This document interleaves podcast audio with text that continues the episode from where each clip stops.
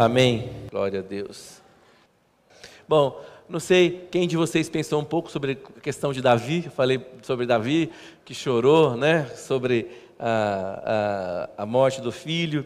E eu quero falar aqui, é, é, eu não sei se vocês sabiam, é, Davi já tinha chorado antes, né, do filho. E eu quero voltar aqui, quero tocar mais nesse assunto é, que ele chorou. E dessa vez ele não chorou pela morte do filho, ele está chorando por uma situação catastrófica que acontece com ele, com todo o seu povo. E eu quero ler com vocês. É 1 Samuel capítulo 30. 1 Samuel capítulo 30. Vamos ler aqui. Sucedeu, pois, que, chegando Davi e os seus homens ao terceiro dia a Ziclag, já os amalequitas tinham dado com ímpeto contra, os, contra o sul e Ziclag, e a esta ferido e queimado. Tinham levado cativas as mulheres que lá se achavam, porém a ninguém mataram, nem pequenos nem grandes. Tão somente os levaram consigo e foram seu, e foram seu caminho. Davi e seus homens vieram à cidade, e Eila queimada, e suas mulheres, seus filhos, suas filhas eram levados cativos. Então Davi e o povo que se achava com ele ergueram a voz e choraram, até não terem mais forças para chorar. Quem já chorou aqui, levanta a mão. Estou falando chorinho, aquele chorinho assim, não, desce aquela lágrima assim e tal, né? Quem já chorou de chorar assim, ó. Né? Levanta a mão se você for homem, quero ver se já chorou assim. Né? Não, é, não, é, não é fácil chorar, né? Mas aqui diz que eles choraram até, até não terem mais forças nenhuma para chorar. Mas choraram, choraram muito, muito, né? Muito. E quando você, é, é, é quando a gente é, é, enxerga isso aí, vê é, esses homens todos chorando, esses homens todos é, é, desesperados, a gente é, fica é, assustado e pensa: meu Deus do céu, que coisa, né? Como, é, como, como é que pode 600 homens chorar desse jeito? Então eu fico pensando a barulheira que foi, a choradeira que foi, a questão toda deles chorando desse jeito. Então, continuar aqui um pouquinho. Né? Versículo 5. Também as duas mulheres de Davi foram levadas cativas, Ainoã, a Jezreelita, e Abigail, a viúva de Nabal, o carmelita. Davi muito se angustiou, pois o povo falava em apedrejá-lo, porque todos estavam em amargura, cada um por causa dos seus filhos e de suas filhas. Porém, Davi se reanimou no Senhor, seu Deus. É, Davi é, era tido como herói, mas nesse momento o povo virou contra ele. Davi, olha só, é engraçado isso. Davi, em um momento, Davi perde tudo. Em um momento só, ele perde tudo. Tudo. Perdeu família, mulher, filhos, a casa, a cidade. Tudo foi queimado. Num minuto ele perdeu tudo. Tudo, tudo, tudo, tudo.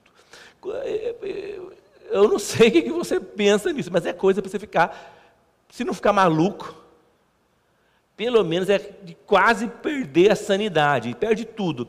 E o, assim, não é só isso, ele perde a honra, a consideração, a fama né? E aí eu, faço, eu vou fazer para vocês a pergunta que eu fiz quando, quando ele perde o filho: o que será que manteve o juízo de Davi? O que será que manteve é, é, a, a saúde mental de Davi? Todo, ele perdeu tudo, a esperança, tudo, tudo. Eu fico pensando também, é aquela mesma coisa, é, é, é, quando Jó também perde tudo, né? E nós já falamos bastante sobre Jó. Chega num dado momento, Jó perde, perde gado, perde riqueza, perde filhos, perde tudo, tudo, tudo, tudo, fica, perde a saúde e só não perde a vida. E a mulher dele fala para ele: amaldiçoa o seu Deus e morre, abandona o seu Deus e morre. Como é que você insiste em acreditar num Deus num momento como esse, num momento de, de, de tanta desgraça, você ainda insiste em acreditar em Deus? É, e ele persiste e ele termina a história de Jó, termina, Jó fala que ele termina a história melhor do que, do quando ele começou.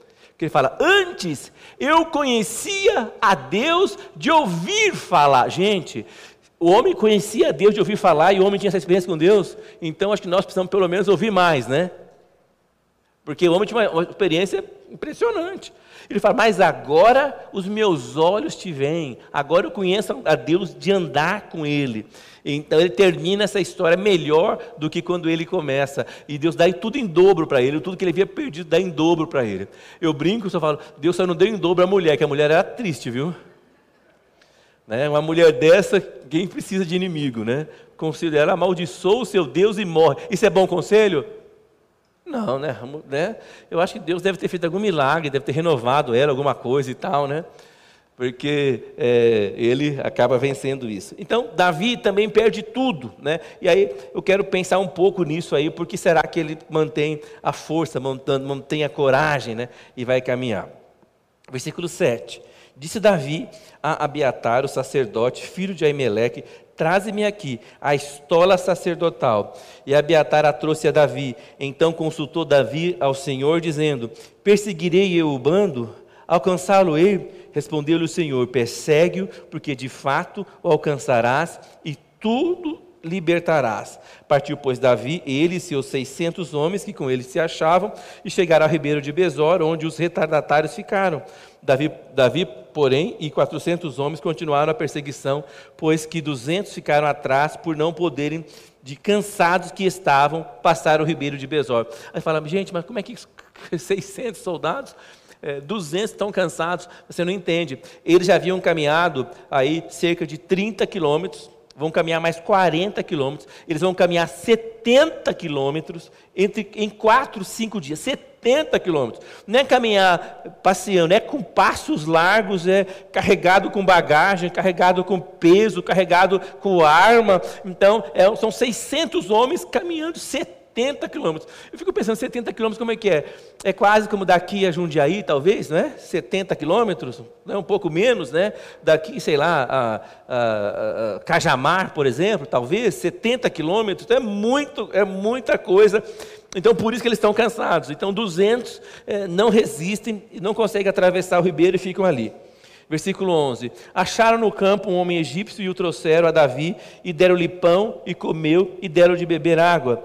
Deram-lhe também um pedaço de pasta de figos secos e dois cachos de pastas e comeu. Recobrou então o alento, pois havia três dias e três noites que não comia nem pão, nem bebia água. Então lhe perguntou Davi: que é, é, de, de quem és tu e de onde vens? Respondeu o moço egípcio: Sou servo de uma malequita.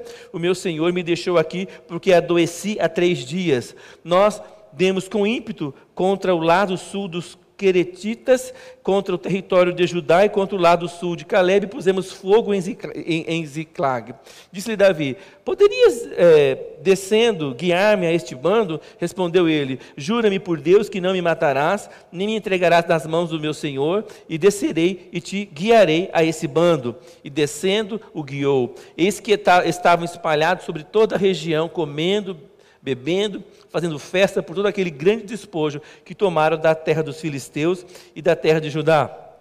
Feriu-os Davi desde o crepúsculo vespertino até a tarde do dia seguinte, e nenhum deles escapou, senão só quatrocentos moços que, montados em camelos, fugiram. Assim Davi salvou tudo quanto haviam tomado os amalequitas, também salvou as suas duas mulheres, não lhes faltou coisa alguma, nem pequena, nem grande, nem os filhos, nem as filhas, nem o despojo, nada do que lhes haviam tomado, tudo Davi tornou a trazer. Também tomou Davi todas as ovelhas e o gado e os levaram é, diante de Davi e diziam: Este é despojo de Davi. Chegando Davi aos duzentos homens que, de cansados que estavam, não, não puderam seguir, não puderam seguir e ficaram no ribeiro de Besor. Estes saíram ao encontro de Davi e do povo que ele vinha, que com ele vinha. Davi, aproximando-se destes, o saudou cordialmente então os maus filhos de Belial, dentre os homens que tinham ido com Davi, responderam e disseram: Visto que não foram conosco, não lhes daremos do despojo que salvamos, cada um, porém, leve sua mulher e seus filhos e se vá embora. Porém, Davi disse: Não fareis assim, irmãos meus, como o que nos deu o Senhor, que nos guardou e entregou às nossas mãos o que contra nós vinha.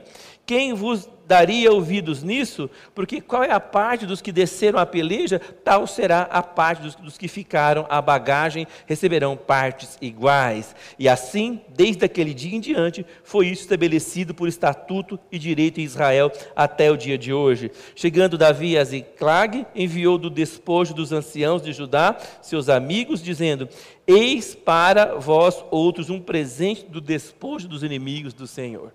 Amém? Graças a Deus. Amém. Glória a Deus. Eu acho interessante é, algumas coisas e, e é, a primeira coisa que eu quero, que quero destacar aqui e está bem, tá bem é, é junto é, é, do que eu falei do, do domingo passado, que Davi chorou quando morreu o filho e aqui ele não chora sozinho, ele chora com mais 600 homens, né? Está aqui no versículo capítulo 30, né? no versículo é, 4, fala o seguinte: Então Davi e o povo que se achava com ele ergueram a voz e choraram, até não terem mais forças para chorar. Ah, é, eu queria dizer que eu acredito que a primeira coisa, eu acho, quando a gente está fazendo alguma coisa e começa a dar tudo errado, ou acontece é, é, algo que você não consegue controlar, é, e você perde alguma coisa, perde um ente querido, ou perde o emprego, ou está se sentindo mal. É, é, aqui, não nesse aspecto, porque aqui ele, ele, ele aqui era a coisa era tremenda, porque ele, ele não tinha esperança de, de, rever a mulher, de rever os filhos. Provavelmente os filhos e, a, e, a, e as mulheres seriam vendidos como escravos. É, então não, não dá para saber, ele não tinha esperança. Você vê que, olha só que interessante, eles têm ideia de onde foi o povo, lógico, devia ter gente que podia rastrear e ir atrás e tal, então eles vão, ele, ele sabe para onde vão, então eles vão atrás, ele tem, ele tem essa ideia, mas antes disso eles estão completamente desesperados, completamente entristecidos. E a primeira coisa eu acho que, que eu estou querendo dizer é, é domingo passado quero dizer esse domingo, é, tudo bem chorar. Tudo bem chorar. Você é ser humano. Você precisa chorar. Você precisa chorar. Sabe que muitas vezes a gente, é, é, é, é quando, eu não sei, vai chorar, ou está com alguma questão, e aí você, alguém fala para você, não chore. O que, que acontece com você? Não é? E se você tenta segurar o choro, o que acontece? Mais ainda, né? Põe a mão na boca e fica.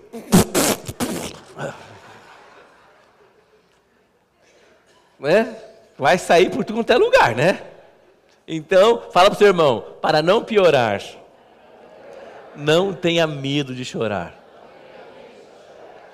Você sabe que ah, nós fomos criados hoje numa mentira de que a vida é uma eterna felicidade, que não há problema, que não há dificuldade. Nas redes sociais todo mundo é bonito, todo mundo está feliz. É uma mentira, ninguém chora, é mentira, não é isso? Que é, é, a vida vai dar tudo certo e tal, e tal. Não é verdade. Há, há momentos que nós vamos chorar, nós precisamos chorar. Então, acho que é, a primeira coisa, eu acho que a gente precisa entender que nós somos humanos, homens, humanos, homens e mulheres, fazendo a obra de Deus, mas somos humanos. Não há ninguém super urbano, não há ninguém super mulher. Quando você olha o líder lá na frente, fala, oh meu Deus, está lá a irmã, é, a pastora, está lá o pastor, está lá o bispo, a bispa, tal. Você tem que olhar olhar e saber que ele é humano. Às vezes não, às vezes até o próprio líder, ele quer mostrar que que ele é super-humano, né? que ele é mais, é, mais divino e menos humano. Né? Essa é uma grande mentira. Todo mundo é humano, e vai ter problema, vai ter dificuldade, vai chorar. Eu, nós estamos falando dos maiores líderes de toda a humanidade, do rei Davi, e aqui, é, de novo, ele está chorando. Na, no domingo passado, ele chorou como pai pelo filho. Aqui está chorando com tudo, como líder, ele perdeu tudo, ele fracassou, ele ruiu, ele chorou. Eu acho que é, é, nós fracassamos muitas vezes e nós é, é não temos saúde mental e saúde espiritual porque a gente é, não compartilha os sentimentos, a gente não fala dos sentimentos, a gente não fala das frustrações, a gente não fala da, da, das dificuldades. Então ninguém pode estender a mão para a gente. Você está sempre bom, você está sempre 100%, você, você sempre é o cara, você sempre é aquela mulher e tal. Você, as pessoas olham para você e falam assim, cara, esse cara não tem problema, essa mulher não tem problema. Ele é um super-homem, se sente intimidado. Quem já, quem já sentiu intimidado por alguém? Meu, aquele cara é perfeito, aquela mulher é perfeita. É mentira. É mentira, isso não existe. Um momento na vida todo mundo vai chorar. Porque é humano. Então eu acho que é, é a gente precisa é, é, é, mostrar, muitas vezes, essa fragilidade. Precisa mostrar, é, muitas vezes, essa necessidade. E, gente, o choro traz quebrantamento. Quem não chora não é quebrantado. O choro traz quebrantamento. Ele estava quebrantado, ele estava lá é, é, é, é, chorando até não, não, não ter forças nenhuma. Então fala comigo, sempre seja humano, fraco, porque é assim que Deus quer te usar. E ah, eu sinto que muitas vezes a gente acaba perdendo aquilo que Deus quer fazer conosco, porque nós, nós, nós estamos tão intocados, é, é, é, é tão é, é, assim, distante da realidade. Nós precisamos sentir isso. Eu teve um momento da vida, eu, já, eu falei aqui na reunião de casais, quem teve aqui escutou. eu tive uma questão e junto em casa e, e eu estava assim bem chateado, bem triste. E eu sou uma pessoa, eu, eu, não, eu, eu não choro, eu sou praticamente, eu sou praticamente inchorável.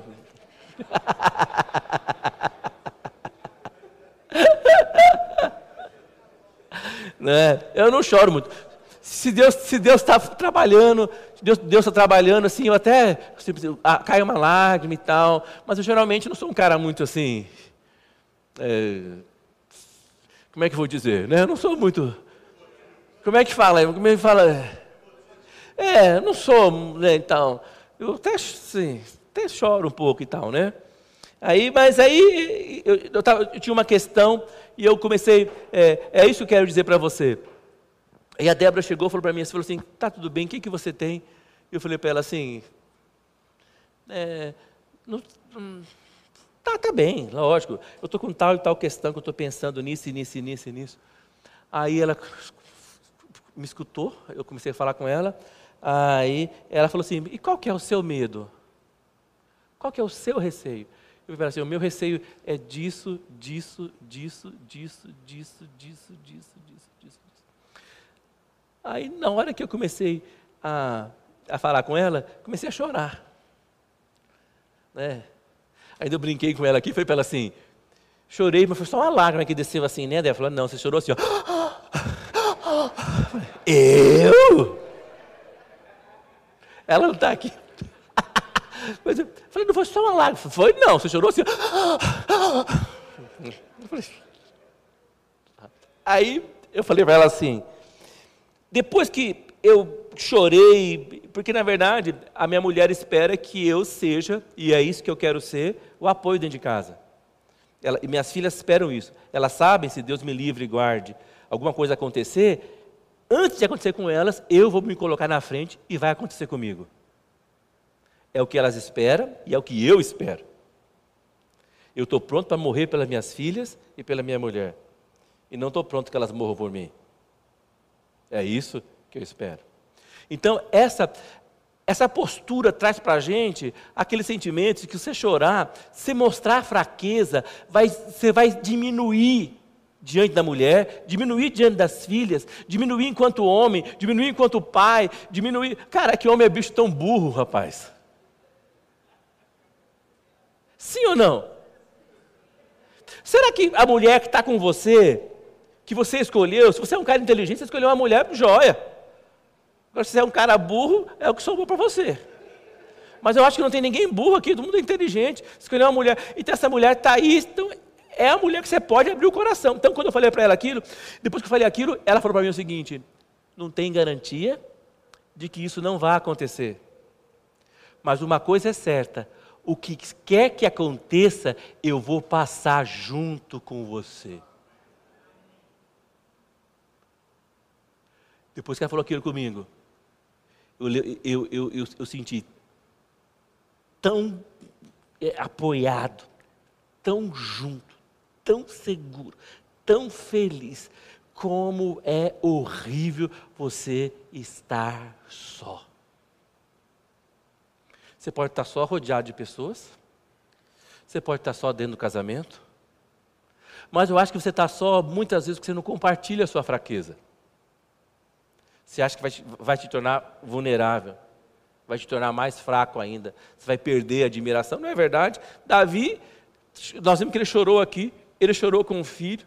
Então, ele abriu o coração, ele compartilhou isso. Eu, eu, eu, eu, eu acho que é, é, Deus está nos levantando, homens e mulheres, e isso, isso não me fez perder o respeito. Ah, você chorou, então agora eu não vou mais te obedecer. Você é meu pai, mas você chorou. Não, não funciona assim, né? Elas continuam é, é, é, é amando e respeitando e continuam é, é, admirando. Eu só, tô, só tenho uma coisa: eu, eu saí mais fortalecido da, da, da situação do que quando eu entrei. Nós, meu relacionamento dela saiu mais fortalecido. Eu terminei, assim, terminamos a conversa e nós oramos juntos depois. Eu estava admirando ela mais do que eu admirava esse tempo inteiro. E a própria Bíblia fala no Salmo 30, no versículo 5, que a, a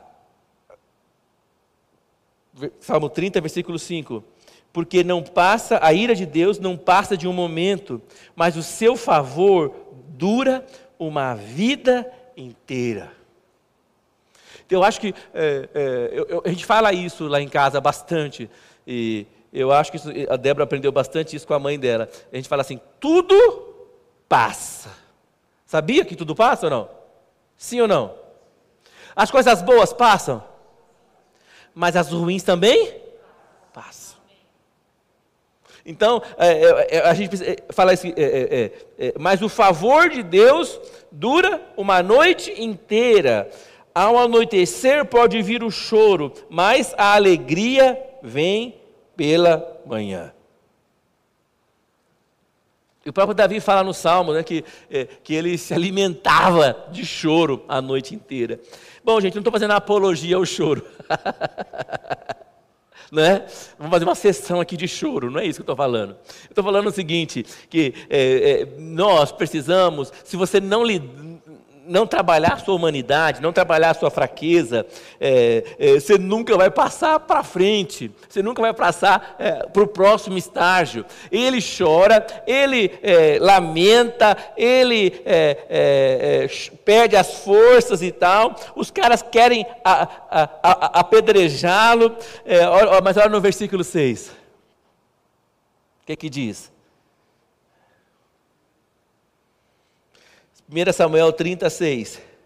Davi muito se angustiou, pois o povo falava de apedrejá-lo, porque todos estavam em amargura, cada um por causa de seus filhos e de suas filhas. Vamos ler juntos? Porém, Davi se reanimou no Senhor, seu Deus. Amém? Amém? Eu acho que às vezes a gente, a, a, a gente perde de, de, de, reanimar porque a gente não trabalha essa questão do, do, choro, essa questão da fraqueza, essa questão que você depende do outro e tal. Você fica chorando, chorando por, em prestação. Eu não sei se você ouviram falar que é, é, a gente, quando perde alguém querido, é, é, amigo, um parente, você precisa viver o luto. Sim ou não? Se você, quanto mais você nega o luto, mais tempo você demora para viver aquilo. Então, se morreu alguém que você ama, que você gostava, você precisa chorar por aquela pessoa. Viver o luto, sim ou não? Chorar tudo que você precisar chorar. Tudo, tudo, tudo, tudo, tudo, tudo, tudo, tudo. Para você poder levantar e caminhar para a próxima fase. Você aprender a lidar com isso. Então, diz que ele, ele é, apesar disso, ele se levanta e, e, e, busca Deus. Então, a primeira coisa que eu acho que o, que o que fez Davi não enlouquecer, primeiro que ele, ok, eu sou humano.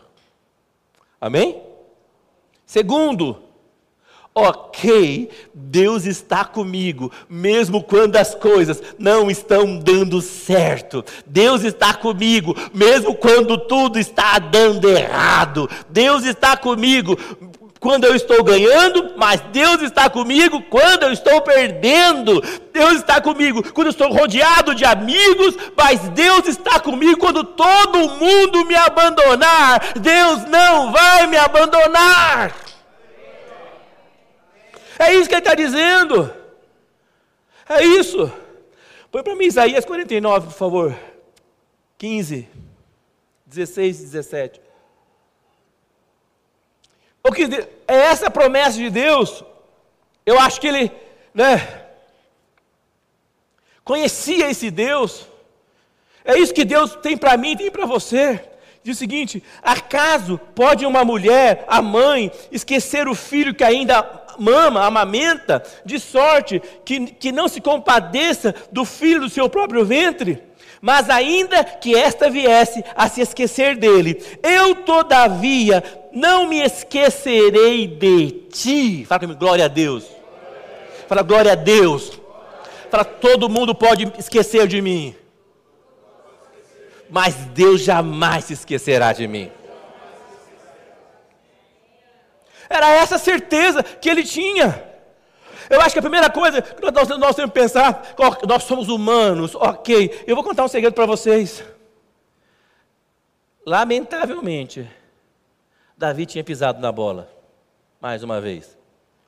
Se você, se, se você for ver, Davi, ele saiu para lutar uma guerra que não lutou. Ele foi ele estava morando numa cidade, fazia parte de Judá, mas era, era, um território dominado pelos filisteus. Era, essa cidade era dos filisteus, inimigos históricos dele mesmo. E Davi pega esse seu exército de 600 homens, ele vai até os filisteus e fala assim: Eu quero juntar esses homens israelitas junto com o seu exército e quero junto com vocês combater o exército de Israel. Eu quero lutar contra Saul, junto com você. Ele ia lutar contra o próprio povo. Gente, fala comigo, loucura. Loucura. Ele estava errado. E se, e, e se, você for ver, é, é, como é que ele quer lutar contra o próprio povo? O povo, o povo que ele queria lutar é o povo de Deus. É o povo dele, a história dele. Então, ele deixa todo mundo as mulheres, as crianças, é, é, é, os bens que eles têm lá. Ele convence esses 600 homens a irem numa jornada. Enquanto eles saem, eles são atacados e todos são levados. Ele havia errado. Ele havia errado. Se ele não tivesse feito isso, os caras teriam vindo atacar? Não, eles eram é, é, oportunistas. Eles eram oportunistas. E ele perde com isso. Ele havia errado. Mas eu vou falar para você, uma das coisas que, eu posso ver nesse texto, eu, eu, eu, depois eu, anotei algumas coisas que eu podia identificar, é, que a graça de Deus é perfeita e infalível. Amém? A graça, primeiro, que trabalha com você e comigo, que somos homens e mulheres, que precisamos da graça de Deus. O, o cara errou. Cara. Nós vimos com, com o filho, o cara errou também, nós falamos domingo passado. Mas sempre há graça onde há arrependimento. Ele volta, ele, ele, ele se anima no Senhor. Ele volta atrás. Põe lá Isaías 49, 15, né? Nós colocamos. Que ele, ele fala: Ainda que a mulher viesse a se esquecer, eu todavia não me esquecerei de ti. Aí ele diz: Vamos ler juntos? Eis que nas palmas das minhas mãos te gravei, e os teus muros estão continuamente perante mim. Eu acho isso uma coisa sensacional. A gente sabe que os nossos nomes foram gravados nas palmas da mão de Deus através do sacrifício de Jesus lá na cruz, enquanto foi torturado e os pregos foram cravados né, na cruz. Ele fala: E os teus muros estão continuamente diante de mim. Quando eu falo os teus muros, eu fico pensando os teus limites. Então fala para o seu irmão: Deus conhece os seus limites. Quem não conhece é você. Deus conhece os seus limites. Deus sabe quem é você, Deus sabe de que matéria você é feito, Deus sabe como, como, você é fraco, Deus sabe como você precisa da graça dEle, Deus sabe, mas é, você é que não sabe, você é que não sabe. Eu acho que todas as vezes que a gente, a gente se depara com eu acho que Deus permite de tempos em tempos situações na nossa vida, das quais nós não podemos fazer nada, coisa alguma, não há nada para se fazer, para que nós possamos entender que é Deus que quer fazer, que Ele quer que Ele pode e que Ele vai fazer, porque nós não podemos fazer coisa alguma. Uma vez eu ouvi é, é, é, é um pregador falar que nada como uma, uma boa pedrada para a gente né, se lembrar que tem que buscar a Deus. Ameaçou levar pedrada na, né, na cabeça, ele começa a buscar a Deus. Uh, e é interessante que uh, uh, quando ele é, é, atacado agora, né, ou assim, quando, quando ele recebe esse golpe, ele acaba é, lembrando que tem que buscar a Deus, acaba lembrando que tem que é, é, é ir atrás de Deus. Nós estamos no capítulo 30, mas se você, se você for ver, desde o capítulo 23, Davi não fala em buscar a Deus. Desde o capítulo 26, ele nem menciona o nome de Deus. Estava tudo muito bom, tudo muito bem, não é? Não é? Você sabe que às vezes a gente, precisa de luta para poder lembrar do nome, do nome, de Deus, não é? Então é bom você lembrar do, do, nome de Deus sem luta. Lembre, sem luta, porque senão Deus vai permitir que a luta chegue para você lembrar. Amém? Então fala comigo. É, é, duas razões para manter a saúde em tempos de dificuldade. Primeira, tudo bem, somos humanos. Segunda, precisamos buscar a Deus. Amém? Gente, ele chorou, né? Quem já chorou aqui? Tudo dia para chorar. Fala, fala para o irmão, ok, tudo bem chorar mas uma hora você vai ter que levantar. Bem? Tá bom? Sim ou não? Não é? É tudo, é tudo bem, pode chorar. Chora, tal, mas uma hora você chorou, completou o processo aí, compartilhou, abriu o coração e tal. Oh, levanta, né? Ele chorou, e ele levantou, né? É, é, saiu né, da, da, situação. Ele chorou pela sua situação, ele chorou pelos seus amigos, ele chorou pela sua família, ele chorou pelos seus filhos, ele chorou por tudo, né? E aí, agora ele se levanta, ele vai buscar a Deus. Então ele fala o seguinte: é, é lembrou-se de Deus, no versículo 7, disse Davi a Abiatar, o sacerdote, filho de Aimeleque, trazei-me aqui a estola sacerdotal, e Abiatar a trouxe a Davi. Uh, eu acho que é, é, outra coisa que a gente é, é, é precisa é, para nos manter a sanidade, nos levar em vitória no meio da dificuldade, nós precisamos da presença do sagrado. Amém? Sim ou não? Quando ele está nessa situação, ele manda trazer a, o que era essa estola sacerdotal? Ele, ele esse, esse é, peitoral tinha pedras preciosas, eu até anotei aqui, eram, eram, eram umas carreiras com, com, com pedras preciosas, e as pedras preciosas significavam, é, é, é, é, eram quatro carreiras, três pedras em cada carreira, porque eram doze tribos, e cada pedra tinha gravado o nome de uma das, das, das, das tribos. As pedras eram, eram conectadas com engates de ouro, todas conectadas com engate de ouro obra, a Bíblia fala, obra de, de artesão, de artista, não era qualquer um que fazia, é quem sabia fazer. No, no peito do sacerdote havia duas pedras, Urim e, tumim, e, e, e, e o Tumim. Deixa eu ler aqui. Então vamos lá, como é que eram essa, essas pedras? É, ó, o peitoral era quadrado, um palmo de comprimento e um palmo de largura, Nele, quatro carreiras de pedras preciosas. Na primeira carreira, um rubi, um topázio, uma granada. Na segunda carreira, uma esmeralda, uma safira, um diamante. Na terceira carreira, uma turquesa, uma ágata, uma ágata e uma ametista. Na quarta carreira, um, um, um berilo, ônix e jaspe.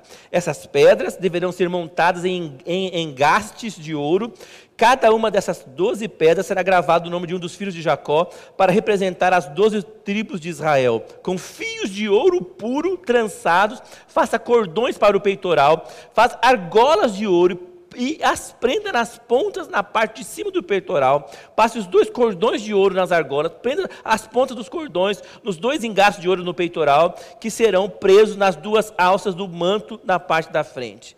Então, é, é, é, assim, era fantástico. Era o que o sacerdote usava aquilo para entrar diante de Deus com o nome das tribos. E eles tinham uma, uma tradição de consultar a Deus, que eles iam buscar. Não se sabe muito como é que acontecia.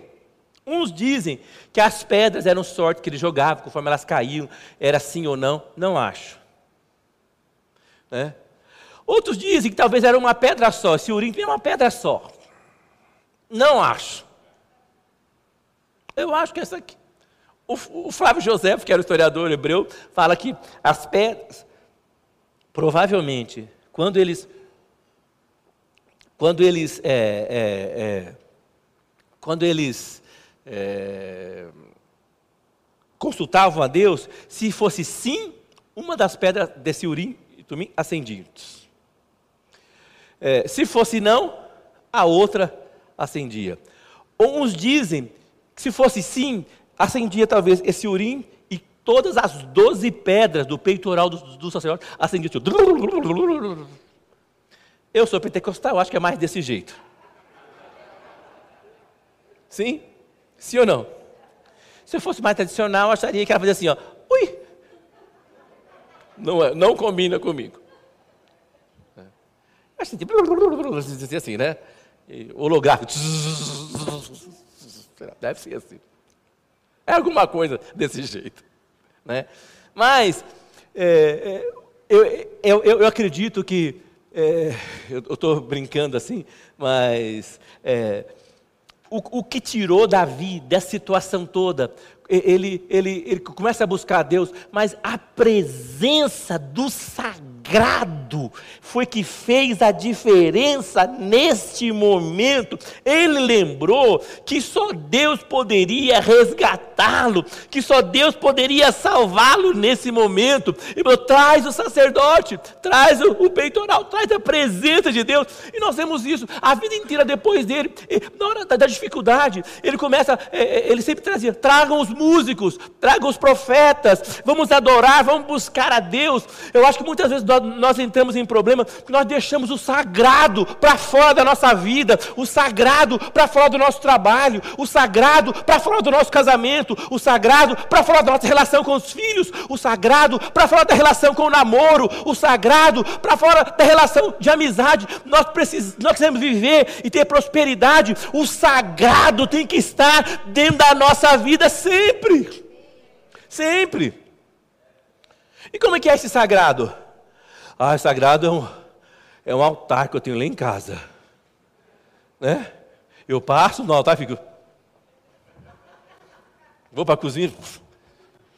Não, o sagrado é minha Bíblia aberta no Salmo 91. Capeta nenhum chega lá perto, que o Salmo 91 está lá. Não é. O sagrado é o que me conecta com Deus. O sagrado é o que eu alimento na presença de Deus. O sagrado pode ser o meu tempo com a oração, com a palavra de Deus. O sagrado é quando eu estou ouvindo a canção. Eu gosto bastante, eu lembro que a gente. É, hoje nem mais, né, Davi? Não mais, mas a gente encontrava muito, há muitos anos atrás, quando ia para casa. E você sempre levava violão, não é isso? Toda reunião. Era qualquer coisa, tinha violão, tinha música, tinha canção, a gente cantava, a gente orava, né? Nem sei como é que eram os apartamentos de baixo, né? Falava, o que está acontecendo lá em cima, né?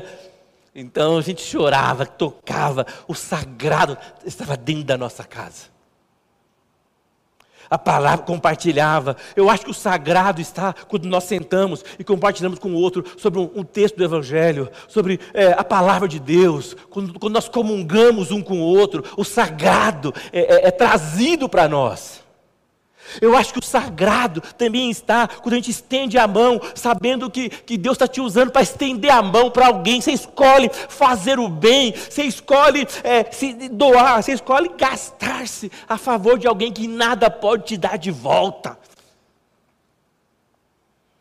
Eu falei esses dias que eu conheci um homem andando nas favelas de São José dos Campos, cuidando de criança em, em situação de risco, no meio de bandido no meio do chefe do tráfico.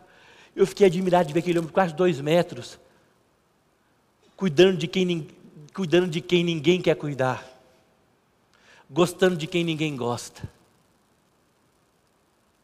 Mas eu, é, era o sagrado andando no meio do povo. Eu saí de lá, cheguei em casa e falei para Débora: eu vi um santo andando no meio dos outros. Nós precisamos aprender a, a cultivar o sagrado. Agora, agora é, eu vou perguntar para vocês assim, é, é, pergunta, de, pergunta de Enem agora, para aproveitar que hoje é o Enem. Qual que é o antônimo? O Antônio? Antônimo de sagrado.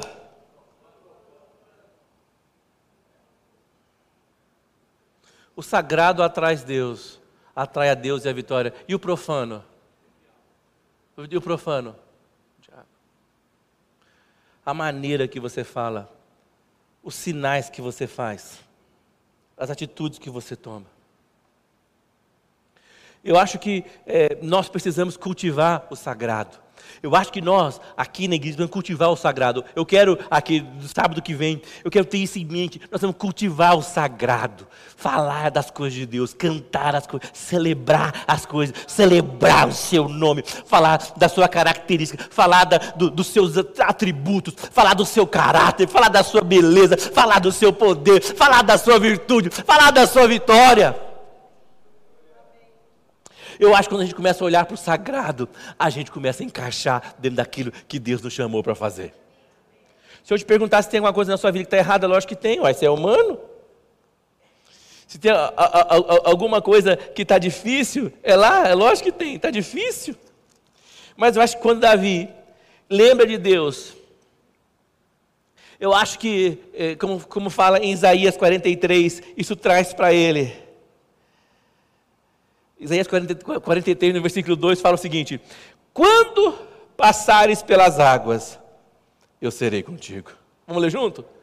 Quando pe pelas águas, eu serei contigo. Quando pelos rios, eles não te submergirão. Quando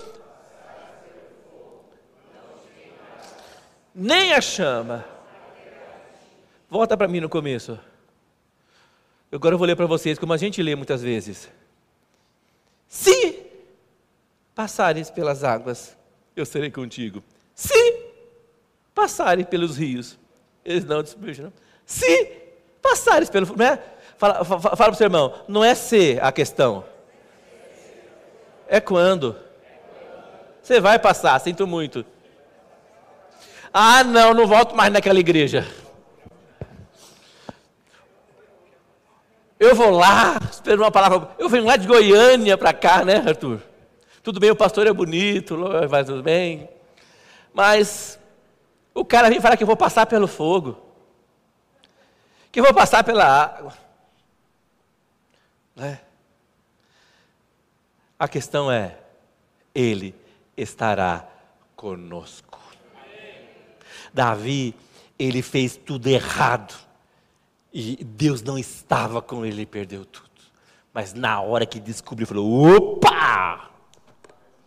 Eu preciso voltar para aquilo que é sagrado. Eu preciso restabelecer esse altar. Eu preciso buscar a Deus.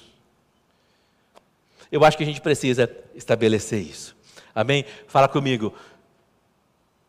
Tudo bem, ser humano. Buscar a Deus. Retornar ao sagrado. Eu me converti muito cedo, me converti com 10 anos de idade. E eu, e eu é, muitas coisas mudaram na minha vida. E eu lembro que a primeira coisa que me conectava com o sagrado era a palavra de Deus. Eu fiquei apaixonado pela palavra de Deus.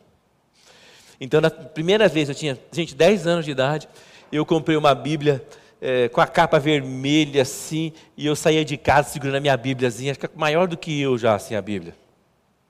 Mas aquilo me dava uma sensação de sagrado. E eu tinha alegria, eu tinha felicidade. Né? E hoje, esses dias, eu estava em casa e eu achei eu, eu é, é, uma caixinha de promessas que eu ganhei. De uma irmã que está na presença de Deus. Aquilo me conectou com o sagrado. Lembrei de quando eu era pequeno, como eu tinha uma daquelas. Como eu amava a palavra de Deus. Fiquei arrepiado, né? Mas estou arrepiado, não estou? Mostra. Se eu fosse o Tony Ramos, vocês iam ver assim, ó.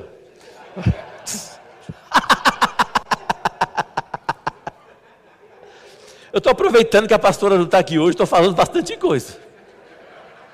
Daqui a pouco eu, eu, daqui a pouco eu vejo assim, amém. É.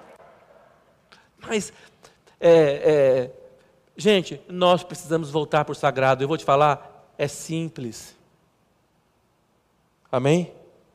É simples. Precisamos re, re, reconectar. Reconectar. Ele parou para ouvir a Deus. Agora, olá no 1 Samuel 30, 18, eh, perdão, 38, ele fala: Então Davi consultou ao Senhor, dizendo: Perseguirei eu o bando? Alcançá-lo-ei? Respondeu o Senhor: Persegue-o, porque te falo, te, de fato o alcançarás e tudo, e tudo libertarás. Fiquei pensando o seguinte: como é que é esse negócio? A luz acendia e apagava. Sim ou não? Eu, como sou mais pentecostal, acho que acendia tudo. Mas agora diz que falou com ele. Eu vou ter que dizer lá no céu vou perguntar como é que era. As pedras eram falantes? Né? Não é interessante? Olha só. É, é, esse, essa pedra era, era assim: devo ir? Acendeu, era sim. Não acendeu, ou acendesse a outra, era não. Mas diz que não. Está dizendo o seguinte: olha aqui. Então consultou, trouxe a estola, então consultou Davi ao Senhor, dizendo: Perseguirei eu ao bando, alcançá-lo-ei? Respondeu-lhe o Senhor: Persegue-o, porque de fato o alcançarás e tudo libertarás. Não é interessante isso? Quem será que falou? Deus falou, mas quem será que Deus usou? Eu, fico, eu posso, assim, especular, né? É um profeta que falou. Deus um Será que foi o sumo sacerdote que profetizou? Será que tinha alguém lá que profetizou? Eu não sei, né? Hein? Será que as pedras começaram a, a escrever tudo, tudo, tudo, tudo, tudo, tudo, tudo, sei lá. Não sei, não sei. Eu só quero falar uma coisa para você. Quando você traz o sagrado para a sua vida, quando Deus aparece na sua história, Deus vai começar a falar com você. Deus, Deus vai começar a dar direção a você. Deus vai começar a instruir você. A Bíblia fala isso. A Bíblia fala isso. Nós precisamos desejar isso, querer isso, buscar isso de todo o coração. Todo coração. Eu lembro que é, é, quando Moisés, é, põe para mim Êxodo 33, versículo, versículo 15. Quando Deus fala para ele, sobe, você vai subir com esse povo todo. E ele, Moisés fala para ele assim: se a tua presença não for, não vai comigo, não nos faça subir desse lugar. Ele sabia o valor da presença de Deus. Ele sabia o valor do sagrado. Que Deus fala conosco. Deus muda a nossa história. Deus restaura a nossa vida. Deus fala conosco. Quando ele ouve isso, ele, ele sai com todo mundo e vai até. E o que acontece? Acontece, é, está escrito no versículo 18: Assim, Davi salvou tudo quanto haviam tomado os Amalequitas, também salvou as suas duas mulheres. Não lhes faltou coisa alguma, nem pequena, nem grande, nem os filhos, nem as filhas, nem o despojo, nada do que lhes haviam tomado. Tudo Davi tornou a trazer. A Bíblia fala o seguinte: que o diabo vem matar, roubar e destruir. E Jesus veio para que nós tivéssemos vida, vida que é uma abundância. Eu acho que no, no processo nosso da vida, muitas vezes, a gente perde o caminho do sagrado. Faz as coisas sem consultar a Deus. E a gente acaba sendo roubado no meio do caminho. Mas há uma esperança para nós. Amém? Deus vai fazer com que todas as coisas nos sejam restituídas. E mais do que isso, quando ele volta, ele não volta só com aquilo que ele, que ele havia ah, ah, sido roubado, mas esse povo havia saqueado os filisteus, saqueado tudo. Quando Davi vai lá com esses 400 homens, ele, ele toma tudo aquilo e traz de volta. Ele, ele retorna da guerra mais poderoso e mais rico do que quando ele foi saqueado. Amém? Fala comigo. A obra da segunda casa será maior do que a primeira. Vamos ficar em pé, irmãos? Eu sei que Deus está nos chamando nesses dias. E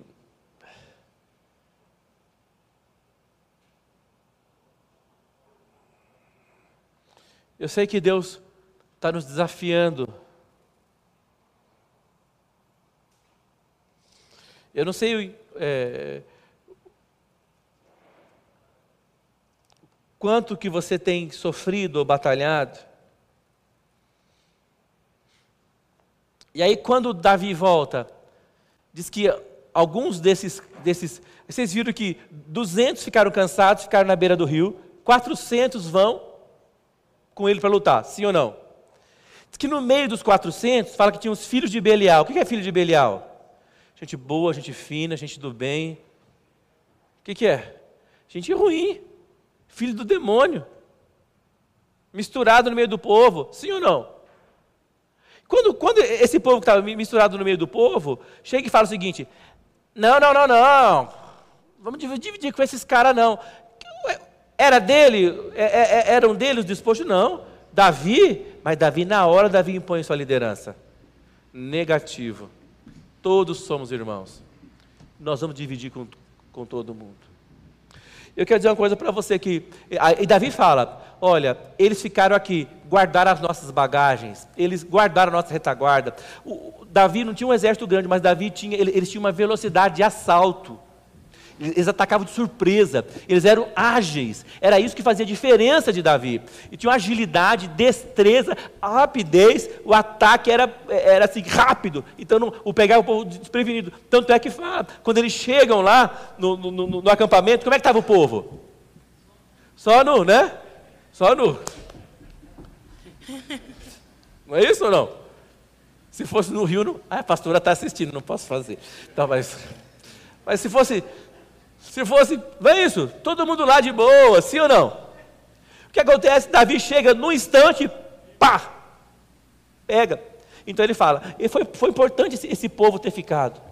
Então eu quero falar uma coisa para você, que é o seguinte: toda conquista, toda vitória, nunca é alcançada com alguém individualmente.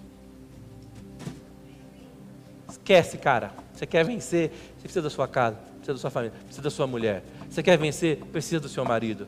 Você quer vencer, precisa dos seus filhos. Amém? Você quer vencer, você precisa da comunidade, precisa da igreja. Ninguém, ninguém vence sozinho. Ninguém vence sozinho. Eu acho que essa é um outro símbolo, é uma, outro, é, é, é uma outra chave para nós da força da comunidade, da força da igreja. Nós vamos estar conectados, estar juntos. Nós não precisamos caminhar sozinhos. Eu vou contar uma coisa para você. É, é, é, é, a, a, gente falava isso no, no, no, no, no Casados, não é isso? Sozinho você vai mais rápido. Junto você vai mais? Você quer ir mais rápido ou mais longe? Mais rápido ou mais longe? Mais longe. Então nós precisamos uns dos outros. Às vezes nós precisamos diminuir a marcha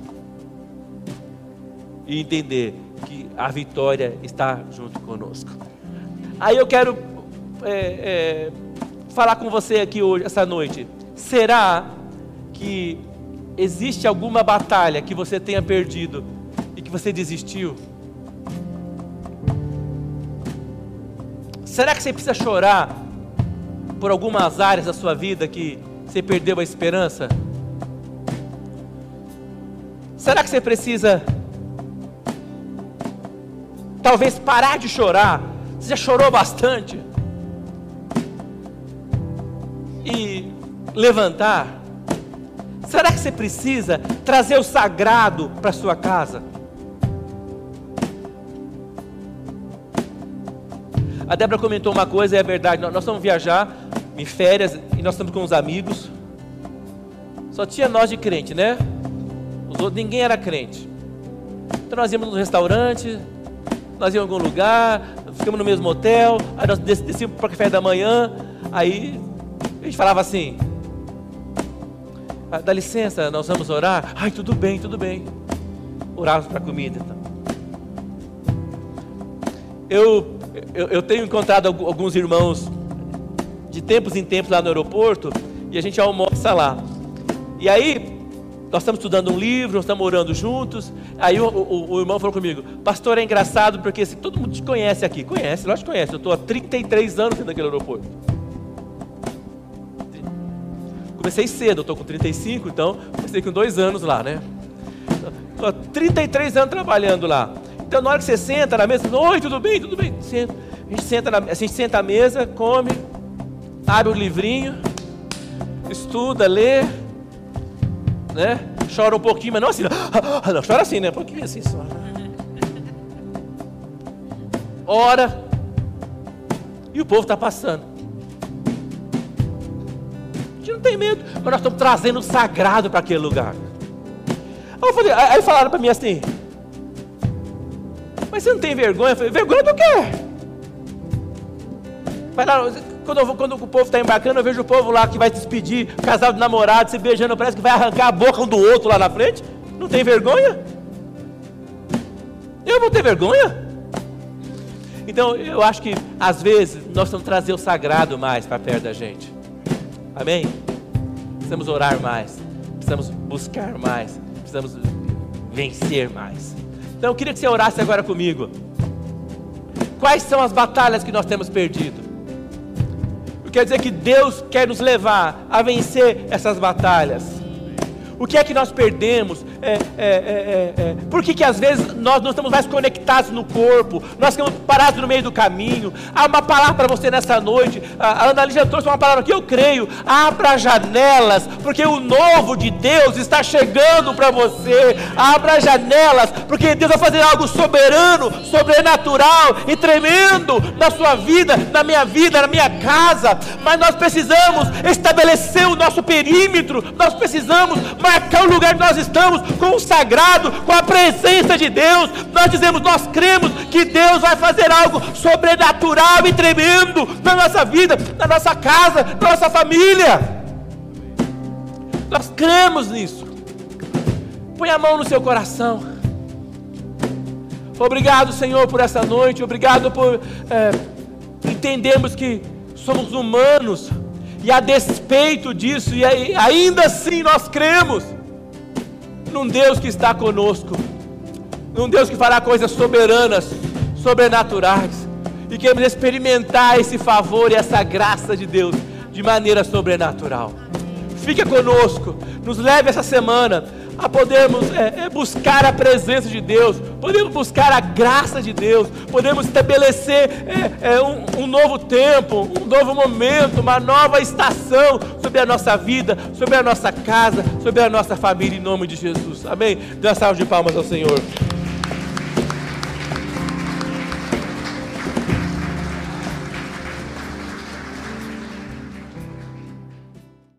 Aleluia. Fala comigo, Senhor. Abençoa-me muito. Abençoa-me. Alargue as fronteiras do meu território. Alargue as fronteiras do meu território. Levanta sobre mim a sua mão. Sobre mim. Livra-me de todo mal. Livra-me de todo mal. O Senhor me abençoe e me guarde. O Senhor me abençoe e me guarde. Levante.